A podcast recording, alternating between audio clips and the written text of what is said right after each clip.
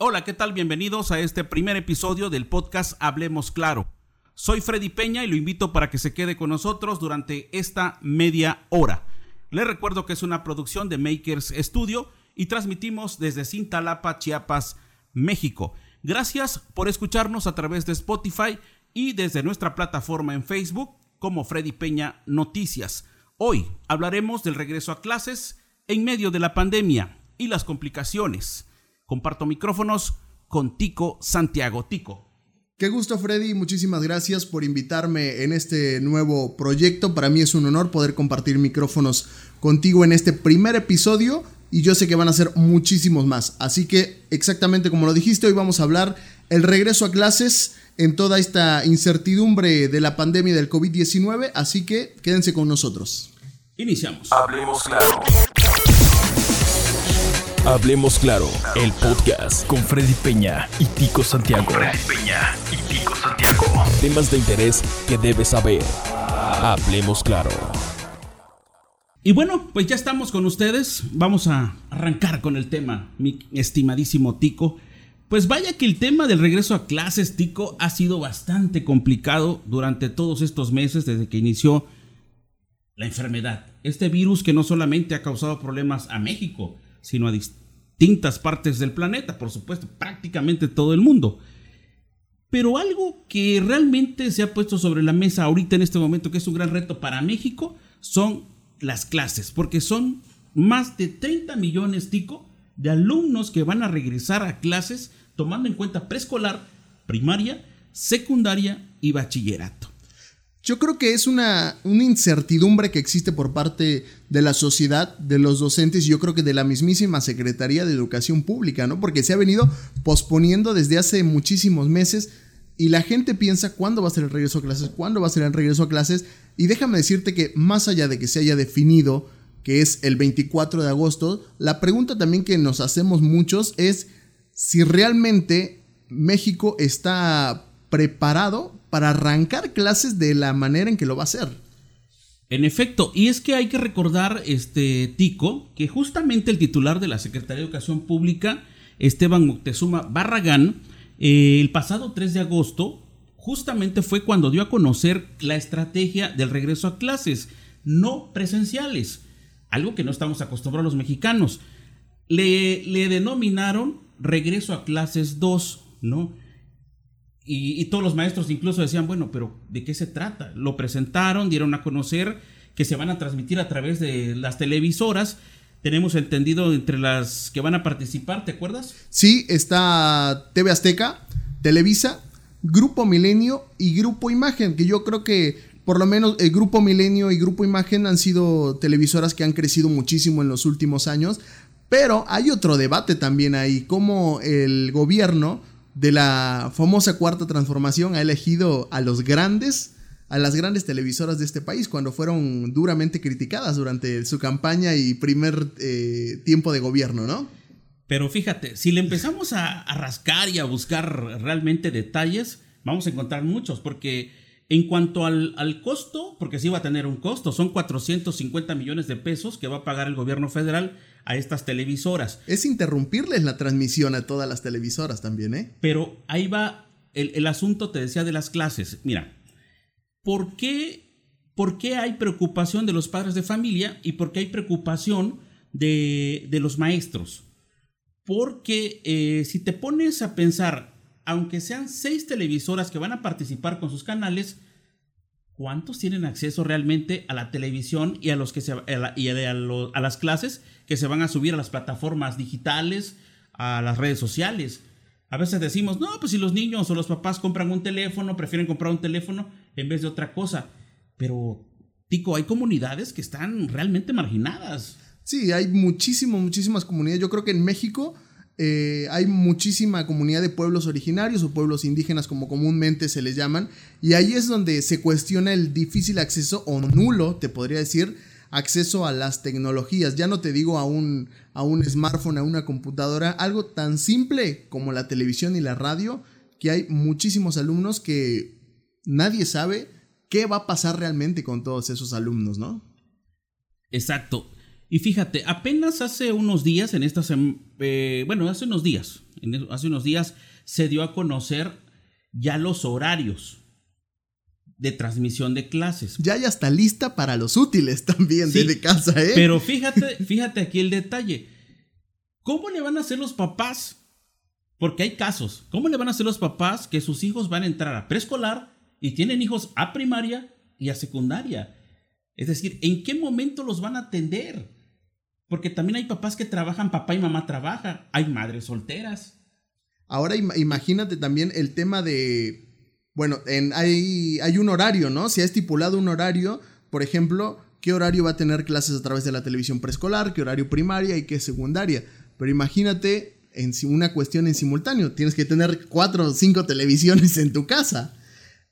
Exactamente, por eso te decía, pero por lo menos la orientación, dicen, no, pues es que mi papá se queda, o sea, el abuelo o la abuela, pero hay abuelos que no apenas saben leer o están enfermos. Entonces ahí es donde se va a complicar el asunto. ¿Quién los va a atender a esos niños?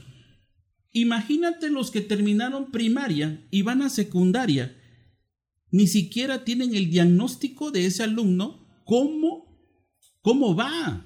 Si en realidad su promedio fue muy bueno, regular, malo, y no va a tener una atención especializada o hasta cierto momento especial del maestro de manera este, presencial, ¿no? Yo creo que a modo de una opinión propia, yo siento que en México todavía no estamos preparados al 100% para, para un arranque eh, de clases de una manera digital en televisión. Y siento también que va a faltar mucho apoyo, como, como tú lo, lo estás mencionando, por parte de los padres de familia. ¿Qué pasa con aquellos padres de familia que tienen que trabajar? Aún así estemos en medio de una pandemia. Hay muchísimos padres que trabajan de 8 a 5 de la tarde o de horario corrido, muchísimas madres de familia, y que son horarios en los que de alguna manera el alumno o el niño o el joven, el adolescente, necesita el apoyo de alguien al momento de estar recibiendo clases en, una, en la televisión. Ahora hay otro tema también. ¿Cuál es la tarea del maestro en estas clases digitales, no? ¿Quién te va, por ejemplo, yo como alumno, como niño que estoy recibiendo clases, ¿quién me va a resolver una duda que yo tenga al momento de estar recibiendo clases? ese, es el, ese es el otro detalle. Hasta donde se sabe, hasta ahorita, eh, incluso los niños se les va a apoyar con cuadernillos. Tengo entendido que personal del Consejo Nacional de Fomento Educativo, los que le llaman instructores comunitarios, que son los que llegan, por cierto, a escuelas donde los maestros federales y del sistema estatal, en el caso de Chiapas, no llegan, ¿no? Ahí es donde llegan a las comunidades más marginadas. Van a, van a ocupar a estos instructores para que les lleven los cuadernillos, pero solo van a ir a dejarlo a las comunidades y me regreso. Creo estábamos platicando que también a los maestros ya les dieron indicaciones, ¿no? De que Así es. Eh, en los próximos días, o sea, días antes del, inicio de clases, eh, todos los, los docentes, pues sea del nivel que sea, principalmente primaria y secundaria, están creo que obligados a presentarse a su centro de trabajo y entregarles en manos de los padres de familia lo que son los libros de texto. Ahora sí que agárrense las amas de casa, que ahora tienen que ser amas de casa y profesoras también, y docentes. Eso, no, la verdad que te digo, es, es mucho, es, son muchos, muchos, muchos puntos que habría que analizar cómo va a funcionar realmente este, esta estrategia, esta metodología que están echando a andar porque van a ser en total 4.550 eh, programas, 4.550 programas que se van a transmitir, Tico, a partir del 24 de agosto, para, es, para hasta el nivel medio superior. La producción que se necesita para todo esto, ¿no? Yo creo que no es algo que, que se prepara de la noche a la mañana, sino que la Secretaría de Educación Pública es algo que ya venía trabajando yo creo que desde hace bastante pues, tiempo. Pues ya lo dijeron, creo que las producciones va a correr a cargo de las televisoras y la orientación académica va a ser de los maestros. Que aclararon que no, no son programas de entretenimiento, eso ya lo dejaron en claro desde un primer momento. Claro, claro, van a tener validez oficial, pero por eso te decía, ¿qué va a pasar? ¿Qué va a pasar también? Imagínate los de nivel medio superior. Si nos abocamos aquí a nuestra región de México, que es Chiapas, tenemos Cebetis, que pertenecientes a la DGETI, también hay Cebeta, la DGETA.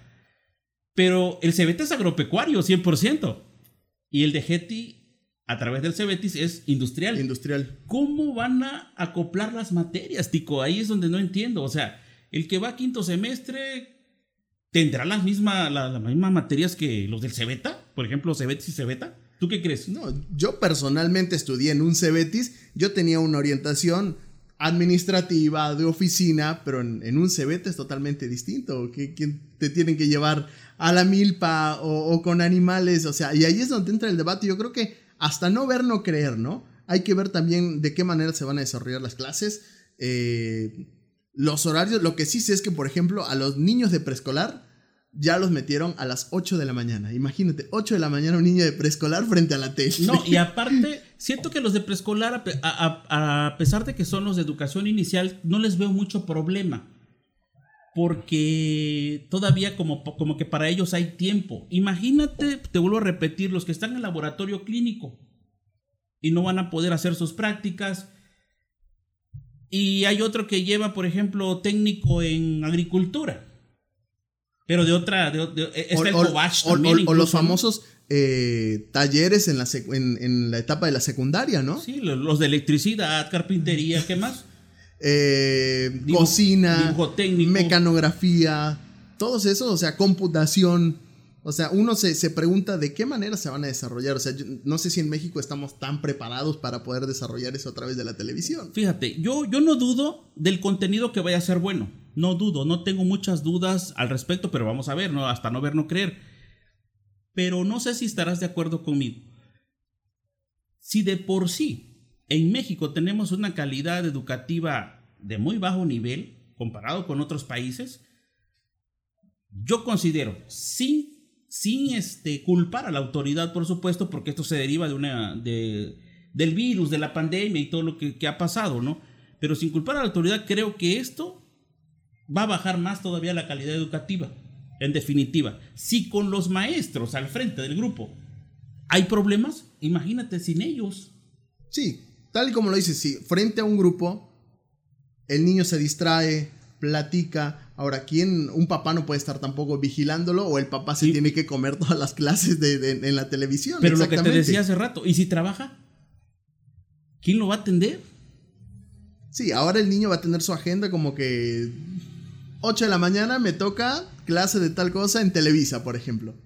Este es, todo un, debate bastante importante sobre eh, cómo van a iniciar las clases, pero sí tienes mucha razón en el sentido de que es muy probable que baje la calidad educativa en nuestro país, porque yo insisto, y es mi opinión personal, yo creo que no estamos preparados todavía para, para un, un inicio de esta manera y sobre todo, y el motivo principal, porque no todos tienen acceso a una televisión. Aún así la gente diga, ¿no? No hay gente que en México que no tenga una televisión, pero es más allá. Tenemos muchísimas eh, eh, comunidades de las sierras, aquí en Chiapas, en los altos también, que aún están en, sin, un, sin una televisión, sin una radio. Y recordar, Tico, precisamente, ya que tocas ese tema, que fue en el sexenio de Peña Nieto cuando se pasó la tele análoga a digital, cuando, cuando regalaron televisores y todo eso que, pues, que, muchos ya lo fueron a empeñar, te voy a decir. Muchos al momento que lo estaban recibiendo lo, lo, regalaron. Hay, un, hay un meme muy famoso que está circulando en las redes sociales de Jerry. No sé si ya lo viste, el famoso Jerry que se agarra la frente llorando y que dice cuando te enteras que las clases van a ser por televisión y la acabas de ir a empeñar, dice. Sí, no, de hecho es una realidad también. Sí, sí, sí. Por la misma situación económica, por la cultura, la educación, la falta de valores, la propia necesidad económica. Pero fíjate, quiero leerte un dato muy importante, Tico, que tenemos por acá. Y dice, eh, precisamente por lo de la tecnología de la información, dice que de acuerdo al equipamiento de tecnología de información y comunicación en los hogares, nos señala que disponen de televisores en México el 92.5% según este estudio. De estos, el 45% de los hogares cuentan con servicio de televisión de paga, es decir, cable diversión, tú sabes, ¿no? Eh, el 44.3% disponen de computadora, mientras que los hogares con disponibilidad de Internet registran un 56.4%. Muy bajo, ¿eh? A mi criterio, muy bajo. Y se supone que son datos oficiales, ¿no? Oficialísimos, ¿eh? Oficiales. O sea, aquí no es de que me lo dijo Juan Pedro. Son ahí del, del este. ¿Cómo dice? Del Del Consejo Nacional de Fomento Educativo. No, no, no. Es de la tecnología de información y comunicación. Le llaman TIC. Las TICs, las famosas TICs. Ajá, es los que hacen ese tipo de, de, investigación. Y por cierto, esos datos también los tiene el INEGI, ¿no? Ya ves que el INEGI te pregunta, ¿tiene televisión? ¿Tiene servicio de paga? ¿Tiene servicio de no sé qué? Que apenas el año pasado fue el censo de población, si no mal recuerdo. Entonces, eh, lo que decíamos de, Peña Nieto, por ahí hay un dato también muy importante, ¿no? No sé si te lo le quieres más o menos. Así es, sí, sí, sí, yo sé que son. Que dice que hasta hace 70 eh, años, en el caso 65 años después de la primera transmisión en la administración del presidente Enrique Peña Nieto, comenzó el llamado apagón analógico, que esto era algo que ya se veía previendo, ¿no? Que tarde o temprano la televisión analógica iba a desaparecer. Este consistió en hacer una transición de lo analógico a lo digital, como lo dijimos hace un momento, que se describe como una serie de números o códigos similares a los de una computadora, lo cual traería una mejor calidad en la imagen y el sonido, mediante la sustitución de los televisores antiguos o el apoyo de decodificadores para estos aparatos. Es decir, que el gobierno federal otorgó en el 2015 pantallas digitales a todas las personas que estuvieran inscritas en algún programa de la Secretaría de, eh, Desarrollo Social como eh, el famoso programa Prospera, ¿no? Podrán decir, bueno, ¿y qué tiene que ver eso con las clases? Tiene mucho que ver. Muchísimo. ¿Por qué? Porque es precisamente el cambio de la televisión análoga, análoga a lo digital. El famoso apagón. Alguien puede decir, Peña Nieto esto, el otro, pero creo que con todas sus, sus estupideces del señor, les dio a todos una televisión digital. Tal vez ni sabía que iba a haber una emergencia como la que estamos viendo ahorita. Y que realmente esas tele... iban a servir. Mira, yo hasta el día de hoy, en Facebook, yo veo gente ofreciendo esas televisiones en venta. Es que sí, o sea, hasta 500 pesos, 400 pesos, 600 pesos. No sabían la importancia de tener una televisión. Es verdad, quizás cumple con los estándares, nada más lo básico. Porque no es una tele de, de marca, ¿no? Pero sí se ve. O sea, cumple la, la función, la funcionalidad lo cumple ahorita quizás muchas veces, ¿para qué vendimos la tele? ¿No? Y, por eso mismo te digo que, eh, vamos a, como lo mencionabas hace rato, que el nivel educativo puede llegar a bajar. Y ahí va un tema también muy importante en México que yo creo que es una cuestión cultural, ¿no? El hecho de que veamos gente que está vendiendo las televisiones, que no aprovechan al 100% a lo mejor eh, un recurso, como es un recurso material que te da el gobierno. Yo, eh, y tú lo sabes, yo tuve la oportunidad de vivir eh, casi 10 años en, Argentina y a mí me tocó eh, vivir allá de que el gobierno tenía un programa que se llamaba Conectar Igualdad en el cual le regalaba laptops a todos los alumnos de primaria y secundaria. ¿Te acuerdas que en México también hubo un programa, pues, cuando empezaron a... Por cierto, ¿no te tocó todos estados en la primaria o secundaria cuando empezaron a regalar las tablets? ¿O ya no te tocó? Eh, yo estaba en preparatoria, recuerdo, y creo que el gobierno de Manuel Velasco creo que también lo hizo aquí en. Aunque no fue para todos, ¿no? No, fueron por ahí bastante selectivos, pero de alguna manera se repartieron tablets a, muchos alumnos acá de Chiapas. Sí, yo creo que por eso te digo, es un gran reto para México, indudablemente, porque en materia de tecnología estamos mal, en materia de educación también, es una realidad. Y lo decimos con todo respeto del magisterio y los que también nuestros respetos para los que se dedican a la profesión de la docencia, pero estamos mal en educación. Esto es un gran reto. Si es verdad que no pueden haber reuniones porque todavía estamos en semáforo de color naranja, pero por lo menos si se hiciera una reunión a la semana de los maestros con los padres de familia para orientar algunas cuestiones, yo creo que sería muy importante porque eso ayudaría y se, y se vería también el compromiso de los maestros, ¿no? o la otra podría ser, por ejemplo, que pudieran existir horarios en las instituciones en la cual cierta cantidad de alumnos, todo controlado, pudiera asistir a que le revisen las tareas, a disipar ciertas dudas que pueden llegar a tener los alumnos, porque todavía yo creo que no está bien en claro cómo va a ser el papel de los, todos los docentes en este nuevo inicio de clases y más aún lo que mencionábamos antes de, arrancar este episodio, ¿cómo va a ser el sistema de evaluación también? Esto es algo muy importante y que no queda bien en claro. Exactamente. Tal vez ya les han dicho a los maestros en sus capacitaciones, en sus reuniones con, con este, supervisores. supervisores, tal vez ya les, ya les dieron algunas indicaciones. Pero repetimos, es un reto grandísimo, hemos visto los, los diferentes factores, eh, entre otros de los factores muy importantes también, eh, te decía, ¿cómo saber, cómo, cómo van a saber realmente los maestros sin tener un diagnóstico previo académico sobre las condiciones de aprendizaje y conocimiento de los alumnos que van a regresar a las clases presenciales. Es decir, cuando el maestro recibe a los, a los de primero de secundaria, pues empieza a evaluar, no, este viene mal, este está mal, y empiezo a ver que aquel es más hace, hace, como un panorama, un paneo, ¿no? De todos sus alumnos. Un escaneo, dijéramos ahorita, ¿no? Lo escanea. Pero ahorita no. O sea, es a, la deriva. Y, y, el papá está consciente de en qué condiciones realmente está su hijo. Hay niños hiperactivos, hay niños este, con capacidades diferentes o alguna discapacidad, pues, ¿no? Según cómo se utilice el término. Pero hay muchos factores, muchos factores. Y uno de ellos también es el, el papel del, de los padres de familia. O sea, ya hablamos en el tema de como que se van a tener, se van a tener que hacer cargo justamente en casa de eso. Pero el otro es que hay muchos padres de familia que, eh, y sin afán, ahora sí que sin afán de ofender a nadie, pero es la realidad y es que hay mucha irresponsabilidad también de los padres. El decir es que lo llevan a la escuela, lo, lo, van a traer y al otro día igual, y es un ida y vuelta y como que... Y nunca revisan sus tareas. Exactamente. Que le dejan el 100% de la tarea al, al maestro. Literalmente, o sea, ¿cómo van a actuar realmente en este momento sus padres? Si realmente van a tomar la responsabilidad o no. Tico, indudablemente los más afectados van a ser los niños, los alumnos. Eso no hay duda. Porque te decía, ¿qué va a pasar con la madre soltera que tiene que trabajar para solventar sus necesidades básicas en es la típica historia de, bueno, se lo dejo a su abuelita y que lo cuide, pero... O a la tía si no tiene mamá.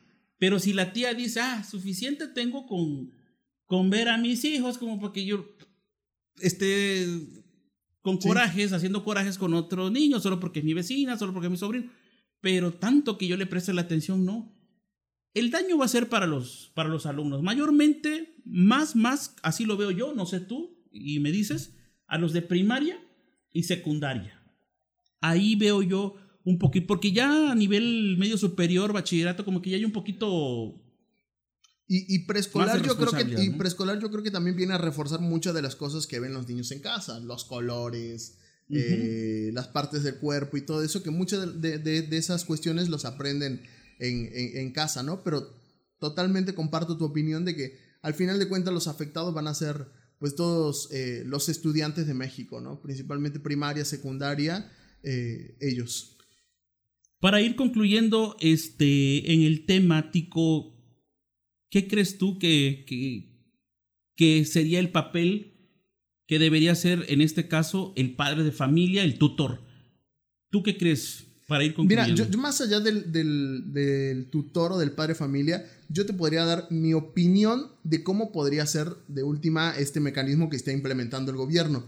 Para mí, no creo que, tenga que ser una cuestión eh, curricular, por así decirlo, que pueda llegar a tener una evaluación, pero sí que se generen contenidos educativos.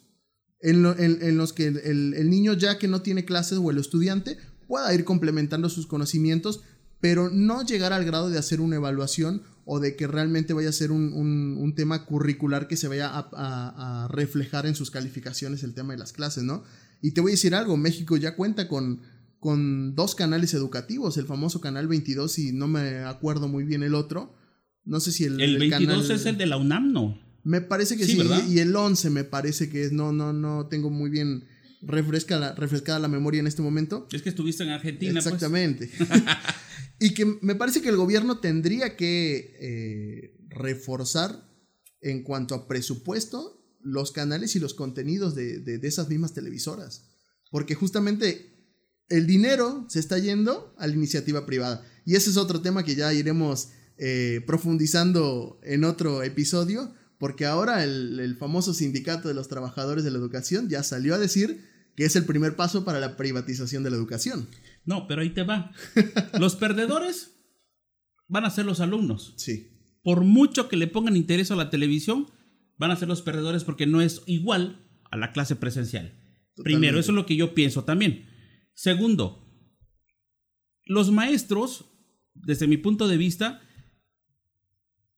creo que sí pudieran darse un poquito de tiempo para visitar a los alumnos guardando las medidas sanitarias. ¿verdad? O tener pequeñas reuniones, como dicen. Pequeñas reuniones con los padres de familia, todos con sus cubrebocas, con la sana distancia, no sé, a manera de orientarlos y disipar sus dudas académicas, por un lado, pienso. Por otro lado, este, que también es una corresponsabilidad también de los padres de familia. Pero finalmente, los ganones, ¿quiénes van a ser? ¿El gobierno o las televisoras? Pues las televisoras, ¿no? Yo creo que las televisoras porque no están porque no están perdiendo, están ganando 450 millones de pesos en la producción de todos estos programas. Es verdad, es trabajo, tú eres comunicólogo, tu servidor también humildemente te lo, bueno, soy comunicólogo, sé que es negocio, sé para qué estudiaste, pero al final de cuentas la televisora, la, la, empresa no va a perder. Sí, al final de cuentas, yo ya a la televisora no le importa si le suspendieron la novela a la señora, si va a dejar de o si el niño vio la, el canal, el noticiero, que por, algo tan sencillo como eso. Que por cierto se va a transmitir en dos horarios, ¿no? Tenemos va a ser en la mañana, por ahí creo que está el dato, eh, va, va a ser en dos horarios. El de las 7 de la mañana. Sí, eh, pero, o sea, contenido va a haber desde las 7 de la mañana hasta las 8 de la noche. Por ahí está. Tengo entendido. Así es. Mira, eh, bueno, ya lo mencionamos: Televisa, Televisión Azteca, Milenio e Imagen a partir del 24 en un horario de 8 de la mañana hasta las 7 de la noche. Imagínate. Este, sí va a estar cabrón todo este rollo. ¿eh? Estamos hablando de que son 12 horas, 13 horas de contenido digital. Sí. Y este. Va a ir intercalado, ¿no? Y no, o sea, no, no. Tampoco piensen que va a ser las 13 horas en un solo canal, sino para eso están todos los canales, pero pues bueno. Al final de cuentas, como dices, y yo creo que es la conclusión, ¿no? Al final de cuentas, los alumnos son los que salen perdiendo. Y el reto es, es enorme. Pero pues hasta ver, hasta no ver, no creer. Mira, vamos a algo que no tocamos, y ya para que sea el punto final, para ir este, concluyendo con este episodio el primer episodio de este podcast, Hablemos Claro, es el esfuerzo que indudablemente está haciendo el gobierno federal. Tal vez tiene sus fallas, pero dentro de estas estrategias quiero pensar que sí tomó en cuenta a los maestros, quiero pensar que tomó en cuenta a los expertos. Ya ves que también no todo le ha funcionado, eso es una realidad. Sí. Y lo que tiene ahorita encima son las más de 50 mil muertes por la pandemia y que vuelvo a repetirlo, o sea, derivado de esta enfermedad de la cual México no tiene la culpa tampoco, pues bueno, se echó a andar esta estrategia para los, que los niños no se queden sin recibir por lo menos lo básico. El problema es cómo lo van a enfrentar, cómo, cómo van a pasarlo. Pues te digo, el gobierno de alguna manera también se está lavando las manos. Bueno, yo, a mí no me vayan a decir que no hice nada en materia de educación. Claro. El tema es la manera en que lo está desarrollando y, te vuelvo a decir, si realmente estamos o no preparados, ¿no? Ahí viene el debate hasta, hasta no verlo el 24, de qué manera se empiezan a desarrollar y ahí va a venir también eh, la discusión o la, el malestar de los padres de familia si realmente les está gustando esta mecánica, ¿no? Pero el, gobierno federal... ¿Sabes, ¿Sabes, qué, ¿Sabes qué pienso? Perdón, Tico que va a generar más estrés. Si ya de por sí el encierro hasta cierto punto generó estrés, ansiedad. Imagínate la hora que, la, que la mamá, el papá o quien esté a cargo del hogar tengan que hacer la comida, el desayuno, tengan que salir a comprar eh, lo necesario. Y, a esa hora el niño de primaria tiene, le toca clases. No, y que mamá, espérate, quiero ir contigo. O sea, no, no, no, va, va a ser tremendo este lío, ¿eh? No sé cómo iremos de tiempo este, ahí nuestra producción, si nos hace favor de decirnos. Este, 29 minutos tenemos ya en este primer episodio. Y bueno, concluimos entonces que es un reto para México, para los maestros, para los padres de familia. Va a haber ganadores y también perdedores.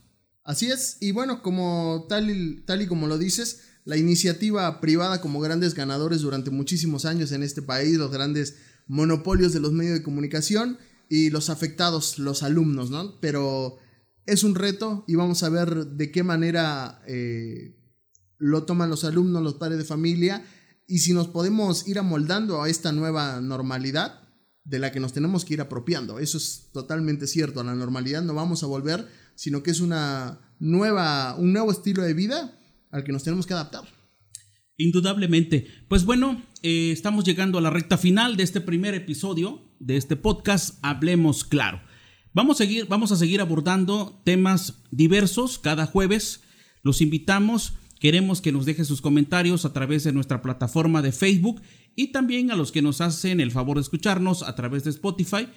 Eh, sus comentarios son bienvenidos, Tico. Yo creo que eso fortalece también los proyectos, ¿no? Sí, y tal y como lo comentaste, un espacio totalmente abierto y más en el portal de Freddy Peña Noticias, donde pueden darnos sus opiniones, sus críticas también, porque de esto se trata esto, ¿no? Es algo, eh, un proyecto nuevo y que se va a ir regenerando, nos vamos a ir amoldando justamente gracias a sus críticas, a sus comentarios, tomándolos de la mejor manera y también, por supuesto, nos pueden proponer temas, ¿no? ¿Qué temas hay de dónde cortar? Por supuesto, muchísimos. Y van a ser temas, repito, de interés social, realmente que valga la pena, como este que tocamos en este arranque del podcast, que es el regreso a clases en medio de la pandemia. Y, temas que nos, que de alguna u otra manera nos influyan para bien o para mal, ya sean en el ámbito municipal, estatal, nacional o mundial.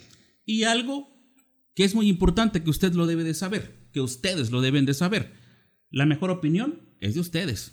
Así es. Eso es nuestra opinión, ¿verdad? Sí, respetamos la opinión de, todos los, los amigos y todos nuestros, eh, ahora sí que... Seguidores. Escuchas, seguidores, amigos, no amigos, conocidos de todos. Somos totalmente abiertos a recibir cualquier tipo de crítica y comentario. Y este es el primer episodio de muchos más que se van a venir. Así es, Tico. Nos despedimos. Gracias, Freddy, por el espacio. Y bueno, nos vemos en el próximo episodio de Hablemos Claro. Soy Freddy Peña. Los esperamos en la próxima. Muchas gracias.